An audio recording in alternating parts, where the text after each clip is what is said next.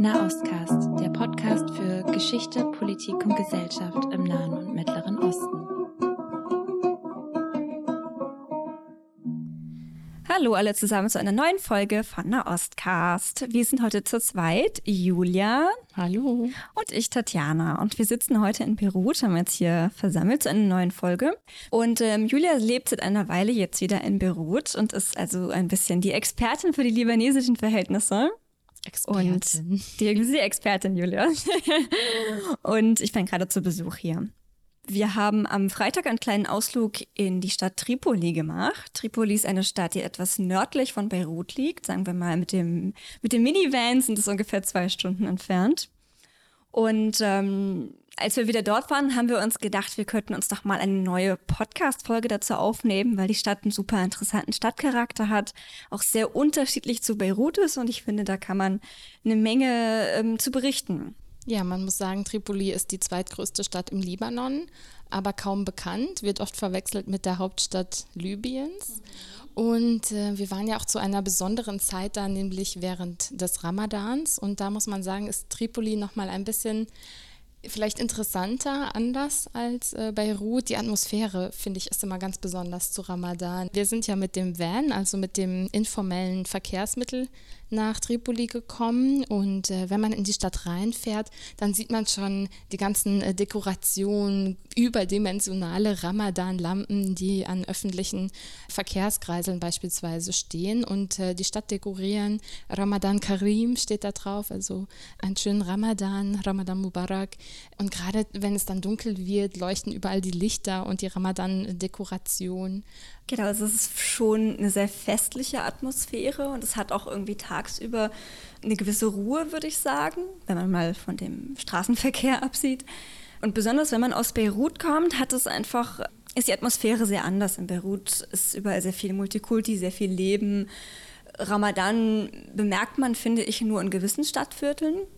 Und wenn man nach Tripoli kommt, ist es einfach so, es ist irgendwie allgegenwärtig. Und es hat aber eine sehr schöne Atmosphäre, finde ich. Und ähm, denke, das hat viel mit dem Stadtcharakter von Tripoli zu tun. Man hat nicht ganz so viele unterschiedliche Konfessionen, wie die jetzt in Beirut so auf engstem Raum auch zusammenkommen, sondern das ist sehr sunnitisch geprägt. Naja, was heißt sunnitisch geprägt? Also es gibt ja Sunniten und Schiiten in Tripoli und wenn wir uns jetzt ein bisschen die Stadtgeschichte angucken, äh, neuere Stadtgeschichte, 2014 gab es ja auch einen Konflikt zwischen Sunniten und Schiiten durch den Krieg in Syrien bedingt. Und da gab es durchaus einen bewaffneten Konflikt in Tripoli, wodurch Tripoli dann ja auch negativ in die Schlagzeilen in die Medien gekommen ist. Ich habe eine Dokumentation geguckt, die Warlords of Tripoli, wo ein Reporter dann ähm, sich beide Seiten angeguckt hat. Auf der einen Seite eben Bab el Tabene, auf der anderen Seite Jabal Mohsen.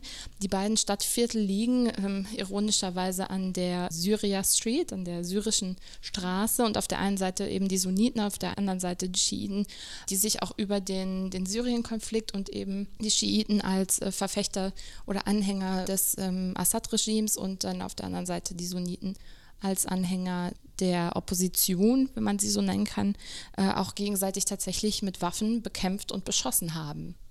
Genau, und deshalb ist gerade Tripoli natürlich in den westlichen Medien, wenn man das so sagen möchte, ein bisschen negativ besetzt. Man muss dazu sagen, es gibt auch vom Auswärtigen Amt eine offizielle Reisewarnung, nach Tripoli zu fahren. Wir waren damals, als wir das erste Mal in Tripoli waren, auch ein kleines bisschen vorsichtig und dachten uns, okay, man muss vielleicht ein bisschen gucken, wie man auch agiert. Natürlich hat man ja auch eine gewisse Position, wenn man jetzt so als Europäerin dahin kommt. Weißt du etwas darüber, wie sich der Konflikt gerade verhält? Also gerade ist es ruhig und es gibt auch Friedensbewegungen, Friedensorganisationen, die dort arbeiten, NGOs. Eine NGO hat ein ganz tolles Projekt gestartet. Die haben die ehemaligen Kämpfer eingeladen, ein gemeinsames Theaterprojekt zu machen und auch gerade jüngere Leute, äh, Jugendliche zusammengebracht, um eben über diesen Konflikt zu reden. Was heißt das, wenn der eine Sunnit ist, der andere Schiit? Haben wir Gemeinsamkeiten? Wo sind die Unterschiede? Und auch, wie können wir gemeinsam an einem Projekt, eben einem Theaterstück arbeiten? Und es gab eine ganz andere wichtige Arbeit, ein wichtiges Projekt. Da ging es darum, auch genau wieder beide Seiten, beide Kämpfer quasi zusammenzubringen und gemeinsam Läden zu eröffnen, weil man gesehen hat, okay, die ökonomische Situation ist angespannt, es gibt wenig Arbeitsplätze, dadurch herrscht natürlich auch ein bisschen Verzweiflung und Frustration, Hang zu Radikalität und wir bauen jetzt gemeinsam Geschäfte in der Syria Street entlang der der Konflikt sich abgespielt hat.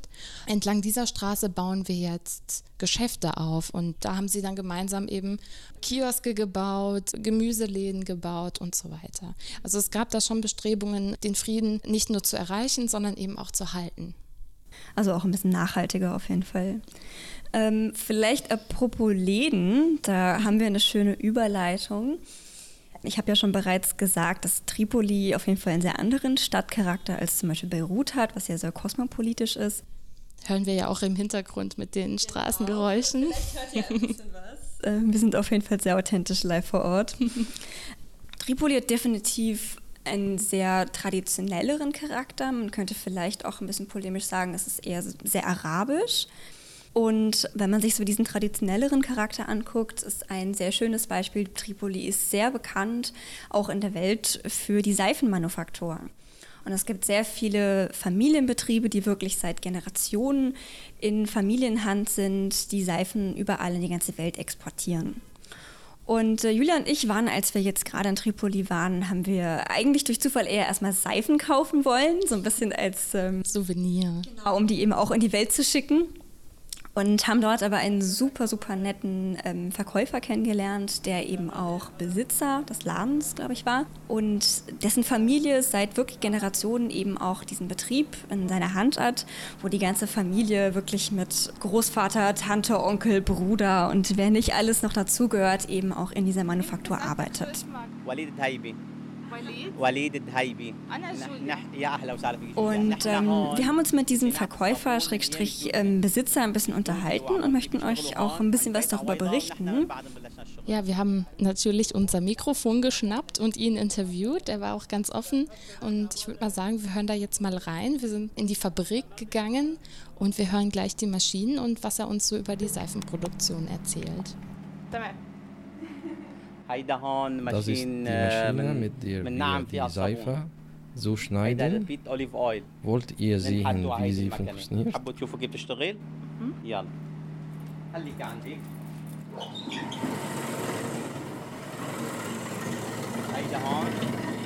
Das ist die Seife. Wir trocknen sie an der Luft vor 90 Tagen. Man sollte sie vorher nicht verwenden. Sie ist aus Olivenöl Palm- und Kokosnussöl. Daraus entstehen 20 Tonnen. Auch außerhalb Irak, Deutschland, Amerika, Kanada, Saudi-Arabien, die Emiraten, alle. Diese Fabrik steht seit 1880. Das, das ist ein Familienbetrieb. Sogar die Arbeit wird von der Familie verrichtet von der bekannten Familie Aouida. Gehen geschehen. So, ähm, nachdem wir euch jetzt auf eine kleine Reise, eine Entdeckungsreise in den Seifen, äh, in die Seifenmanufaktur mitgenommen haben, Nehmen wir euch jetzt mal mit auf den Souk in Tripoli. Das ist der traditionelle Markt. Souk ist äh, Markt auf Arabisch. Und ähm, Tripoli ist auch sehr bekannt dafür. Das heißt, wie ich bereits gesagt habe, es hat so ein bisschen eher diesen arabischen, traditionelleren Charakter. Vielleicht auch ein kurzer Funfact zwischendurch, während es in Beirut zum Beispiel keinen einzigen traditionellen Markt gibt, es gibt nämlich nur Malls, gibt es in Tripoli eben wirklich ähm, diesen schönen arabischen Markt, wo man so ziemlich alles kaufen kann. Also von Schuhen, Klamotten, viel auch Secondhand, Badeanzügen ähm, und wofür Tripoli eben auch sehr bekannt ist, sind die sogenannten die Süßigkeiten. Genau. Und äh, darüber muss euch Julia berichten, weil die Julia ist ein sehr großer Fan davon. Ein Leckermäulchen, genau. Ich gehe immer gerne nach Tripoli, weil ja nicht nur es diesen Zug gibt, in dem versteckt zwischen Gemüse und Obst auch äh, Süßigkeitenläden sind in denen es ähm, selbstgemachte ja, arabische Leckereien gibt, beispielsweise was wir auch aus der Türkei kennen, Baklava. Aber zu Ramadan gibt es ein ganz besonderes Gericht. Also das ist so eine dicke Schicht aus ähm, gehackten Pistazien und Teig, ein bisschen kuchenartig von der Konsistenz. Und obendrauf ist das für den Libanon sehr bekannte Ashtar. Das ist wie eine Art Creme, Sahne. Und darüber sind auch nochmal Nüsse geträufelt, Pistazien oder äh, Walnüsse, Mandeln. Und das schmeckt wirklich sehr, sehr süß und sehr, sehr lecker. Es gibt aber auch außerhalb des Zugs einen traditionelleren, im Familienbesitz betriebenen Süßigkeitenladen, die Halab-Brüder. Und dort gibt es nicht nur sehr, sehr leckere Eiscreme und Eissorten, sondern auch ja, klassische, auch tripolisch, tripolische, polianische. also, Tripolische wahrscheinlich. Also äh, Süßigkeiten aus Tripoli. Und bekannt ist Tripoli für die Halawet el Jibne, das heißt Süßigkeit mit Käse. Klingt erstmal ein bisschen verwirrend, aber es gibt einen ganz besonderen Käse, der so eine Art Frischkäsekonsistenz hat. Und das Ganze sieht so aus, es werden zuerst eine Art Pancakes gebacken, kleinere Pfannkuchen äh, mit einem sehr luftigen Teig und darauf kommt eine Schicht von diesem ja, Frischkäse im Endeffekt und das wird dann gerollt und mit Sirup, der so eine Art Rosenwassergeschmack hat, beträufelt und dann kommen dann noch Pistazien oben drauf und das ist wirklich also sehr, sehr lecker. Es ist wirklich sehr lecker, ich kann es bestätigen. und auch besonders beliebt wieder zur Ramadanzeit. Also das kann man wirklich sehr schön beobachten. Ähm, besonders wenn man jetzt so kurz vor Sonnenuntergang dorthin geht, was wir gemacht haben, sieht man sehr viele Menschen, die eben ja zu den Halab-Brüdern gehen, direkt vor Sonnenuntergang dann eben ihr Gericht bestellen. Und wenn dann eben der, ja, der Musin, also der Ruf des Imam von der Moschee ertönt, dann wird das Essen gebracht und dann ist das eben wie so eine kleine Köstlichkeit, die man ja direkt dort genießen kann. Und das und ist, hat auch irgendwie sowas sehr Zeremonielles, könnte man sagen. Da wird auch mit Süßigkeiten Fasten gebrochen. Das geht auch. Als erstes Gericht am Tag leckere Zuckerspeisen. man muss dazu sagen, es ist natürlich auch im Familienbesitz, was auch heißt, das ganze Ambiente äh, ist auch sehr schön. Das ist eine alte, in braun weiß gehaltene ja, Villa und wir haben da auf der Terrasse gesessen und es uns gut gehen lassen. Und auch sehr lecker ist dort das Eis mit Ashta und Pistazie auch wieder. Also so eine Art Sahneeis mit äh, großen Pistazienstücken. Sehr zu empfehlen. Und wenn es dunkel wird, werden ganz romantisch die Lichter angemacht. Ja. Also auch sehr für ein Date zu empfehlen. Falls mal jemand äh, während Ramadan trotzdem gerne auf ein Date gehen möchte. Fahrt nach Tripoli, kauft ein gutes Ashta-Eis bei den Halab-Brüdern. Jetzt hast du ein bisschen Werbung für die Halab-Brüder gemacht. Also wir wurden nicht gesponsert von den Halab-Brüdern. Wir haben da kein Geld für bekommen, dass wir das jetzt sagen. Wir sind aber nur sehr große Fans. Ja. Muss man zugeben. Gut, und ähm, falls ihr also bei eurem Date schon das gute Eis von den Halab-Brüdern gekostet habt, könnt ihr jetzt gerne weitergehen. Es gibt noch eine weitere sehr schöne Sehenswürdigkeit, die auf jeden Fall sehr interessant ist. Also mit dem Eis kann man mich ja immer beeindrucken, aber wer vielleicht auch nicht so ein lecker Mäulchen ist wie ich, ist vielleicht durch Architektur zu beeindrucken. Genau, schöner Übergang, Julia. Danke. Denn äh, wir fahren jetzt ein kleines bisschen außerhalb von Tripoli. Wir sind nicht mal ganz im Stadtzentrum, allerdings von den Halab-Brüdern nicht weit entfernt kann dahin laufen. Wir gehen jetzt zu einer weiteren Besonderheit von Tripoli. Und das ist das Messegelände von Oskar Niemeyer. Und das ist von dem her bekannt. Oskar Niemeyer war ein brasilianischer Architekt, der 1962 in Tripoli war und dort ganz begeistert war. So wie wir. Vielleicht war der auch bei den Hala Brothers. Gut möglich, gut möglich. Darüber wissen wir leider nichts.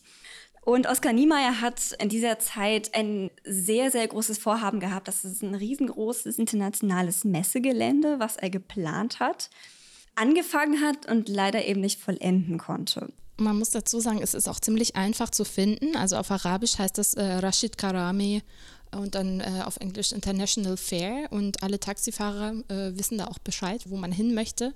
Es ist ein riesengroßer Kreis auf der Landkarte. Man denkt, das ist, sei ein Stadion, aber es ist tatsächlich ein Park mit 10.000 Hektar. Also eine ganz schöne. Genau, also man kann sich das so Nummer. vorstellen, wenn man da durchgeht, man hat ähm, ja, wie in einem Park, also Grünflächen, die mittlerweile eben auch sehr schön hergerichtet sind. Und zwischendurch gibt es immer einzelne wirklich architektonische Besonderheiten, die er so geplant hat. Also unter anderem ähm, hatte er eine große Konzertbühne ähm, geplant die so gebaut ist, dass der Schall eben wirklich wunderbar eben nach hinten zum Publikum kommt. Da ist so ein Bogen über die Bühne gespannt und es ja so eine neigende Fläche, auf der äh, Plastiksitze schon angebracht wurden und dieser Bogen überhalb der Bühne sollte dann den Schall zum Publikum ja reflektieren. Genau. Ja. Ähm, Genau, das war eben so, dass Oskar Niemeyer hatte dieses riesengroße Messegelände geplant und angefangen zu bauen. Leider war es so, dass 1975 mit Beginn des libanesischen Bürgerkrieges die ganze Baukonstruktion abgebrochen werden musste, weil es einfach nicht mehr tragbar war. Dann, genau, lief leider der libanesische Bürgerkrieg für sehr, sehr lange. Und ähm, erst 1990 konnte ähm, unter anderem das Messegelände für eine afrikanische Ausstellung genutzt werden. Also man muss dazu sagen, man, vielleicht erklären wir das ein bisschen, weil die Zuschauerinnen, äh, die Hörerinnen und Hörer ja kein Bild vor Augen haben. Also man geht erstmal rein und der Eingang ist auch kein klassischer Eingang, es ist eher wie so ein ja, längeres Portal. Und dann auf der linken Seite befindet sich ein riesen langgezogener ja, Betonbau, der teilweise quasi bis zur Hälfte, würde ich sagen, verglast ist. Und innen drin ist es aber leer. Es sieht aus innen drin wie eine verlassene Turnhalle. Man kann da auch nicht reingehen. Ähm, man kann vorbei joggen. Es kommen auch viele Leute und, und nutzen den Park zum Joggen. Und diese Ausstellungshalle wurde wohl auch mal benutzt. Aber heutzutage scheint sie leer zu stehen oder wird für Kunstprojekte verwendet, die sich mit dem Platz tatsächlich auseinandersetzen. Genau. Und ähm, dann geht man so ein bisschen weiter in dem Gelände. Da gibt es unter anderem eben eine, ja, wie würde man es beschreiben, eine große Kuppel, die eben als Konzertsaal genutzt werden sollte. Das heißt, man kann sich das, ja, also eine Kuppel, ne, rund und es sollte so sein, dass eben in der Mitte ähm, des Konzertsaales die Bühne und das Orchester sein sollte und dadurch man von allen Seiten, egal wo man sitzt, eben einen sehr, sehr guten Klang und ähm, Bild eben hat. Also ähnlich wie das zum Beispiel in Berlin gibt es den sogenannten Pierre Boulez-Saal, der ähnlich gebaut ist. So kann man sich das vorstellen. Und ähm, das hat natürlich auch ähm, es hat eine gewisse Atmosphäre, wenn man da reinkommt. Also es ist natürlich außen nur Stein und überall hängen noch diese Gitterstäbe runter. Das heißt, das ist natürlich eine unfertige Konstruktion. In der Mitte, da wo das Orchester hätte sein sollen, steht jetzt das Wasser. Man hört auch äh, diversen Geräusche, die unter anderem wahrscheinlich von gewissen Tieren sind. Es, es hat schon auch, ähm, ja, also es, es, hat auf jeden Fall eine gewisse Atmosphäre, die ein kleines bisschen ähm, bisschen gruselig auch ist. Also ich glaube, ich würde mich nachts nicht gerne da aufhalten. Also mein Favorit ist es auf jeden Fall. Es sieht von außen aus wie so ein, so ein UFO und man geht eben rein und hat dann dieses Hallo-Echo-Phänomen. Und ich als Radiomensch bin natürlich auch mit meinem Mikrofon reingegangen und wollte mal gucken, wie, wie sich das so anhört. Und haben, wir haben das aufgenommen für euch. Und wir können ja mal kurz reinhören, wie, wie das da klingt.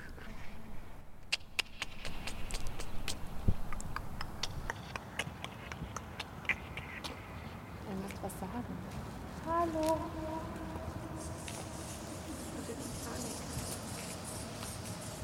Das hört, na, hört sich nach Ratten an. Ernsthaft?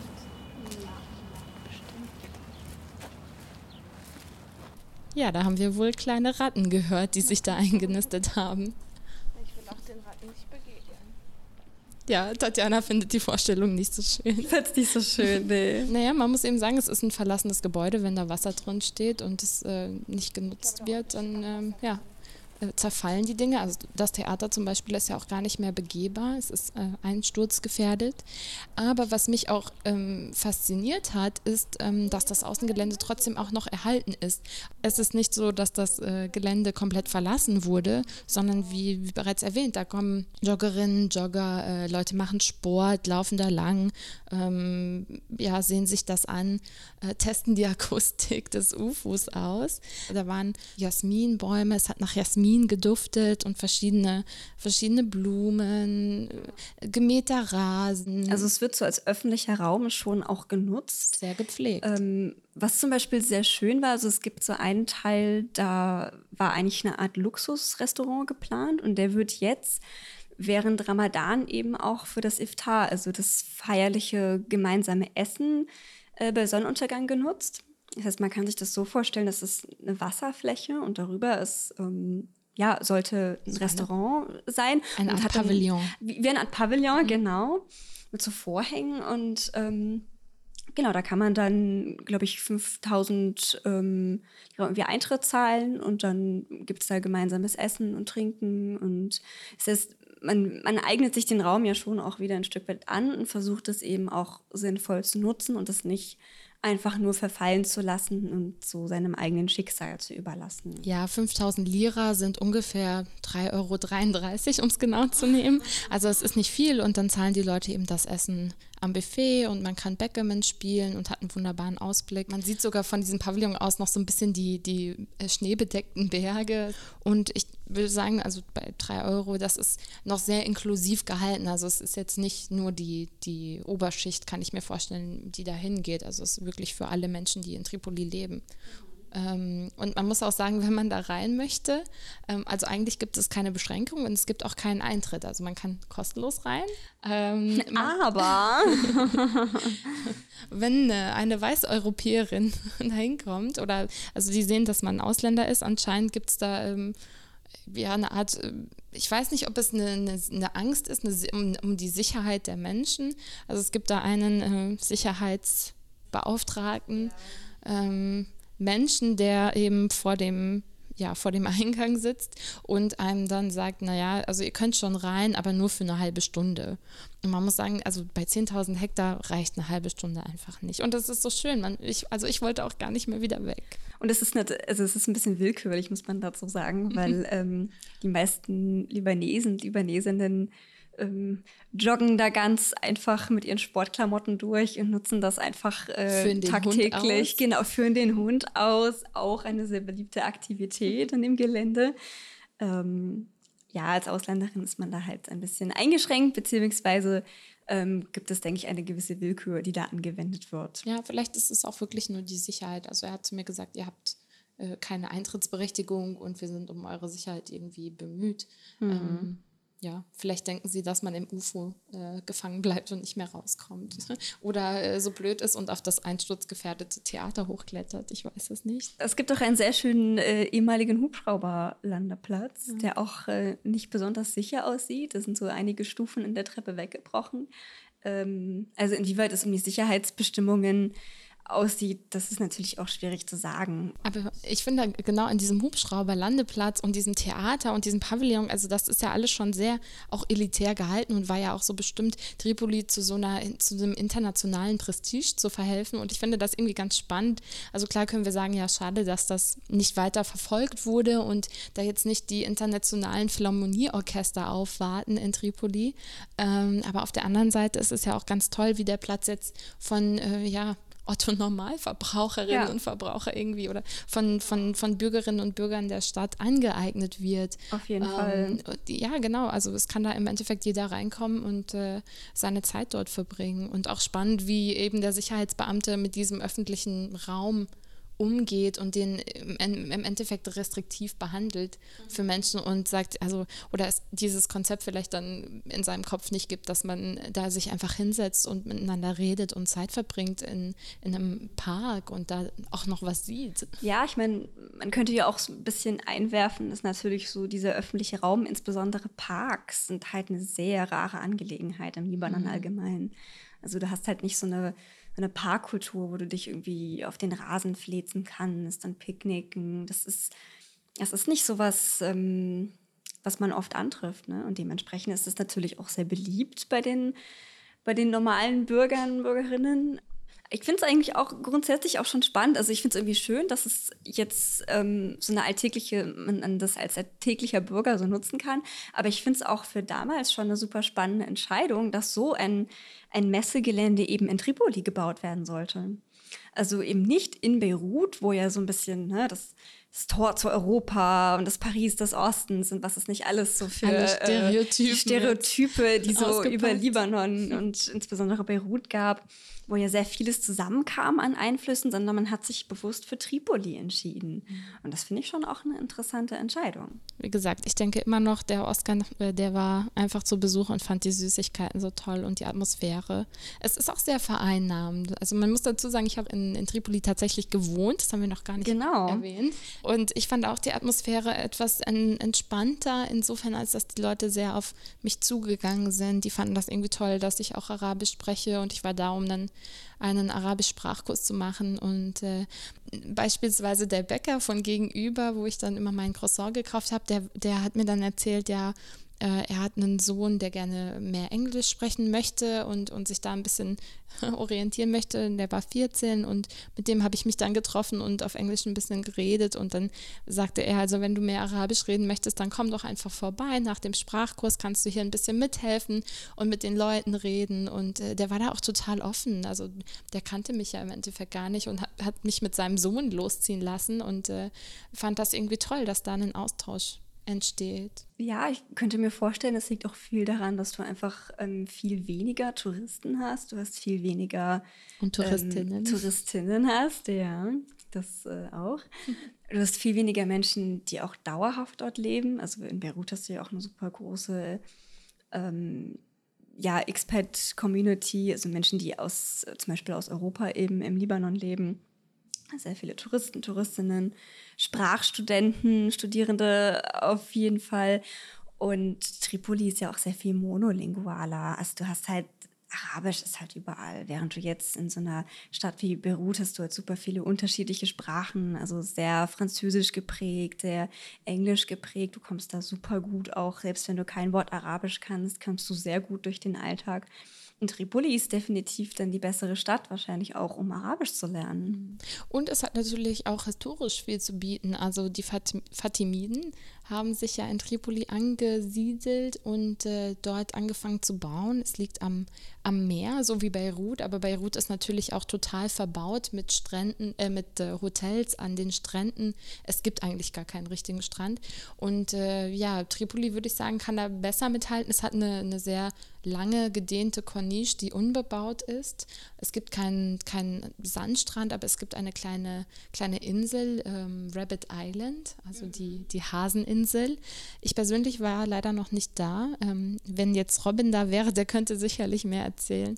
Äh, Robin war dort und fand das ganz, nein, sie sind mit dem Boot hingefahren, aber das Boot hat sie nicht abgesetzt. Sie sind drumherum gefahren. Natürlich dumm gelaufen. aber ähm, das soll ganz schön sein und auch äh, sehr divers, was Natur, Flora und Fauna anbelangt. Ähm, also es ist sicherlich ein Ausflug wert, nach Tripoli zu gehen und ein bisschen am Wasser zu äh, schlendern und spazieren. Mit einem guten Eis von Halab. Genau. Wir machen viel zu viel Werbung für Halab. Das müssen wir vielleicht rausstreichen. Ja, vielleicht werden wir bald gesponsert von den Halab-Brüdern. Wir werden das mal angehen. nee, nee. Vielleicht sollten wir sie verlinken in unserer Podcast-Episode. Ja, das, das können wir definitiv machen. Also, was wir auf jeden Fall versprechen können, ist, dass wir ein paar Bilder online stellen, damit ihr euch das Ganze auch nochmal ansehen könnt.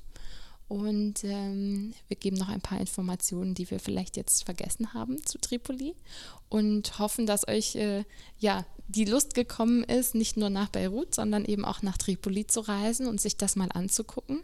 Und ich denke, es ist auf jeden Fall empfehlenswert, sich nicht abschrecken zu lassen, was man oft so in den Medien sieht, sondern sich sein eigenes Bild zu machen. Und in Tripoli ähm, wird man sehr oft sehr positiv überrascht. Dafür plädieren wir auch mit unserem Podcast, ähm, verschiedene Perspektiven einzunehmen, verschiedene Blickwinkel, offen zu sein für Neues und äh, sich nicht so leicht blenden zu lassen von ähm, Ideen, die wir alle ja in unseren Köpfen haben. Genau. Ja, das war ein sehr schönes Abschlusswort, Julia. ähm, ich würde vorschlagen, wir belassen es jetzt mal dabei. Empfehlen euch auf jeden Fall, euch euer eigenes Bild über die Stadt zu machen. Wenn ihr mehr Informationen wollt, Tipps, wir sind immer da und auch ansprechbar. Für Fragen und Kritik auch immer offen. Genau. Ja, und dann verlassen wir euch für heute. Wir hoffen, die Podcast-Folge hat euch gefallen. Ähm, ich reise jetzt in einer Viertelstunde wieder von Beirut ab. Und ähm, Julia ist aber weiterhin hier stationiert und ähm, ich halte die Stellung. Genau. ja, dann wünschen wir euch einen guten Abend, einen guten Morgen, einen schönen Tag, eine schöne Nacht, wo immer ihr seid, wo immer ihr uns hört und zu welcher Uhrzeit. Macht es gut und bis zur nächsten Folge.